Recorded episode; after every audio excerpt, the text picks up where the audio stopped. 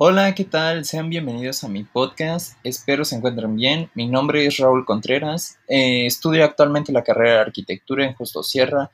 Me gusta mucho el dibujo, también jugar videojuegos, eh, hacer maquetas. Me encanta hacer maquetas. De hecho, gracias a ello estudio la carrera. Y me gusta conocer lugares en los cuales pueda conocer más acerca de mi carrera. Y bueno, espero disfruten de mi podcast, eh, ya que lo he preparado con un gran cariño hacia ustedes.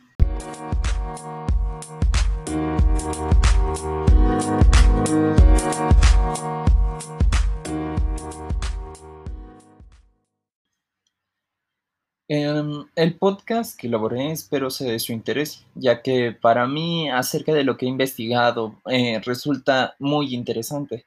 Y aunque sean o no sean arquitectos, estudien o no estudian la carrera, espero poder darles información a conocer de algo nuevo y adentrarlos a lo que sería un tema muy interesante de la arquitectura, ya que la arquitectura en sí es algo que emociona, bueno, a mí en lo personal me emociona porque conlleva muchos aspectos, tantos técnicos de diseño, y pues eso conlleva a un gran interés y una gran pasión por la carrera.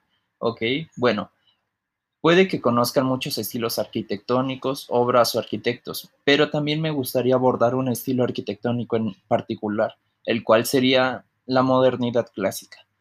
Tal vez ya conocen este estilo a la perfección o puede que no, pero con mi información estarán al día. Bueno, les daré una pequeña introducción para que nos vayamos adentrando juntos a lo que sería la modernidad clásica. Bueno, principalmente es una etapa de la arquitectura donde edificaciones cumplan con características arquitectónicas específicas, como el poder poseer diseños simples, que posean un orden al igual que tengan una función, esas son las características principales de estos estilos y en lo personal es uno de mis estilos favoritos, ya que eso es lo que me atrae más. Y espero realmente algún día poder diseñar mi propia casa con ese mismo estilo o si me llegaran a contratar, poder eh, darles ideas y esperar que se puedan interesar en este estilo arquitectónico. Y pues poder diseñar, no sé, a lo mejor en un futuro eh, grandes residencias con este mismo estilo, ¿ok? Bueno, retomando el punto que quería mencionar de las características, es necesario que conozcan que este estilo es una verdadera revelación en el campo de la arquitectura y el arte, dándose a conocer principalmente en la escuela Bauhaus. El desarrollo que tuvo este mm, como movimiento moderno y así el poder dar a conocer grandes arquitectos que emprenderían el estilo y mostrarían el talento al mundo de los cuales los principales arquitectos que se les conoce por este estilo serían Peter Eisenman, Michael Graves, Charles Gatmey, John Hedhog y Richard Mayer. Ok. Estos arquitectos eh, aparecieron en una publicación titulada Five Architects, ¿ok? En la cual se mencionaron como los arquitectos que emprendieron más en este estilo arquitectónico. Y bueno, es común el reconocimiento que se les da a ellos, pero al emprender más en este estilo arquitectónico, el poder tener el reconocimiento no solo en revistas, sino en también artículos arquitectónicos, es de un gran interés y un gran honor. Y pues eso principalmente es lo que uno quiere llegar a aspirar como arquitecto, que le reconozcan su trabajo y puedan no contemplarlo desde otros aspectos y puntos de vista, como lo que sería en otras regiones o en otros países, porque no es lo mismo que te conozcan en, una, en tu estado o en tu país a que te conozcan en otras regiones del mundo. Bueno, a continuación les daré datos muy relevantes de lo que conformarían estas obras arquitectónicas, así que no se despeguen. Lo primordial que les quiero comentar es que eh, fue diseñada originalmente por el arquitecto mencionado Charles Gatmey.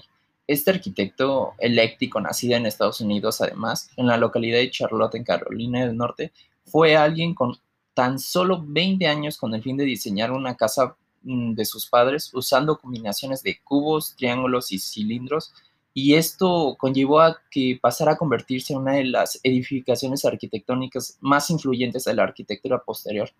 Y lo pueden creer, o sea, Eh, con usar simples figuras geométricas, eh, figuras que nosotros vemos día a día, él pensó en ocuparlas en lo que sería la vivienda de sus padres e intentar buscar una nueva forma o estilo para lo que conformaría el diseño, la fachada de la casa. Y no solo eso, digo, logró emprender tanto en el diseño para darle una gran función y lograr una simetría entre funcionalidad, diseño y comodidad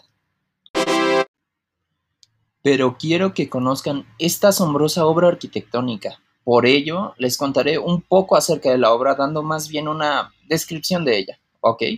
Bueno, esta obra está representada por aspectos significativos de los cuales serían una inusual distribución funcional. Y digo inusual porque habitualmente en una vivienda de dos o más plantas, la privacidad es mayor a medida que ascendemos. Y eso se puede apreciar mucho en nuestras viviendas, ¿ok? A lo que me refiero es que los espacios más íntimos se colocan en plantas superiores y lo más público estaría ubicado en plantas bajas, así como lo que serían pues hogares, también edificios, despachos, eh, así está conformado habitualmente, ¿ok? Pero no lo van a creer. Watmey quiso probar, quiso hacer y quiso intentar algo distinto. Algo único en la planta baja estaría ubicado a lo que sería dormitorios, taller y una terraza cubierta. Sí, cubierta, ¿ok? Bueno, y esto conllevó a que Watmey generara un acceso directo del exterior a lo que sería la planta superior, dando solución a lo que sería una espectacular mm, terraza curva, ¿ok? que resuelve la transición de exterior a interior. Sin duda algo único en lo que sería una vivienda.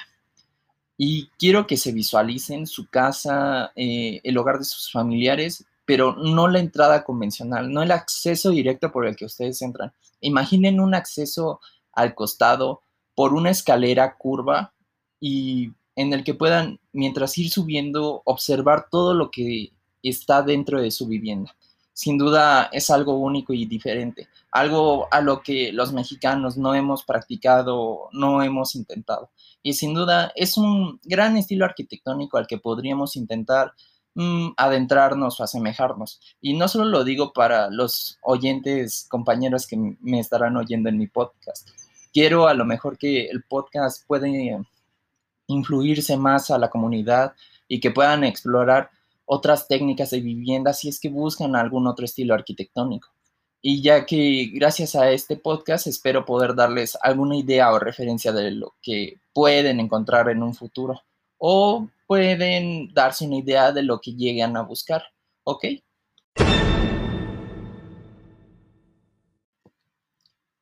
También cabe mencionar que a diferencia de sus referentes europeos, el arquitecto utilizó una estructura conformada de madera y un gran ventanal. Bueno, en conclusión, la modernidad clásica nos pudo enseñar nuevas técnicas, como las que sería la casa de Watmey, y apuesto a que no conocían acerca de ella. Y la modalidad que tuvo en acceder hasta la parte superior de esta, sin duda es una gran idea y a mi consideración espero poder algún día tener una casa con estas mismas características, ya que aquí en nuestro país no es muy común tener una residencia con ese mismo estilo arquitectónico. Pero bueno, eh, les daré una pequeña recapitulación si es que se perdieron en algún detalle de lo que hablé acerca de los estilos o características o arquitectos de lo que conformarían este estilo arquitectónico. ¿Ok? Bueno, Recordemos que lo más atractivo de este estilo arquitectónico es que posee diseños simples, ¿ok? Y poseen un orden el cual les hace muy atractivo este estilo arquitectónico, ¿ok? Y también tiene una funcionalidad, eh, en lo cual pueden converger estos tres puntos dando origen a una gran estructura arquitectónica. También es necesario volver a recapitular a los que serían los grandes arquitectos de este mismo estilo, y los cuales mostraron su gran talento al mundo, de los cuales fueron Peter Eastman, Michael Graves, Charles Gadmey, John Heschuk y Richard Mayer, ¿ok? Y estos sin duda fueron de los arquitectos que inspiraron mucho a este estilo arquitectónico y sin duda espero poder algún día volver a hablar sobre ellos, al igual que darles información o datos interesantes acerca de ellos.